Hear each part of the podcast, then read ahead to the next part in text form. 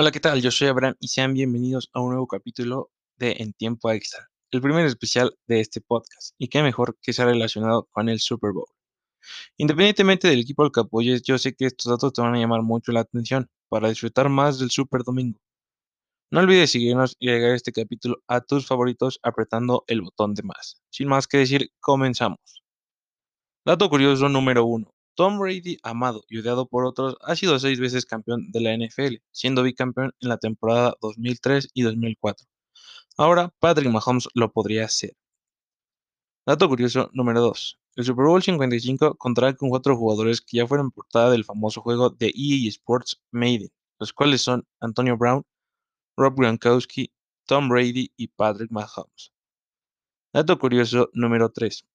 Los Tampa Bay Buccaneers son el primer equipo en la historia del NFL en jugar un Super Bowl en su propio estadio. Recordemos que los equipos anteriores, que son huéspedes del Super Bowl, tenían una temporada regular pésima que no calificaban a postemporada o tenían una postemporada pésima. El último equipo en quedarse a nada de hacerlo fueron los vikingos de Minnesota en la temporada 2017-2018, al quedarse en el partido de campeonato en contra de las Águilas de Filadelfia. Dato curioso número 4. Los últimos tres equipos que han enfrentado a los Green Bay Packers en la final de conferencia nacional son los mismos que perdieron el Super Bowl en ese mismo año. Dato curioso número 5. Es la tercera ocasión que Raymond James Stadium es sede del Super Bowl. Previamente lo fue en 2001 y 2009. Ambos campeones eran los representantes de la conferencia americana, los Baltimore Ravens y los Pittsburgh Steelers. Dato curioso número 6.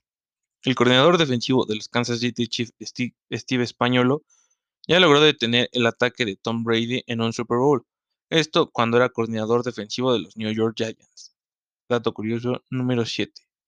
El estadio podría recibir 22.000 aficionados y 7.500 boletos fueron regalados a personal médico, que ya cuenta con la vacuna del COVID-19. Dato curioso número 8.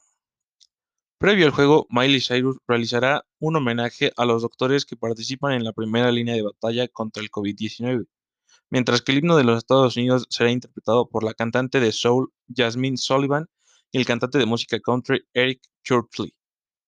Y el rapero sordo Warren Snipe lo interpretará con lenguaje de señas. En el medio tiempo tendremos a The Weeknd. Y bueno, estos fueron algunos datos curiosos del Super Bowl 55.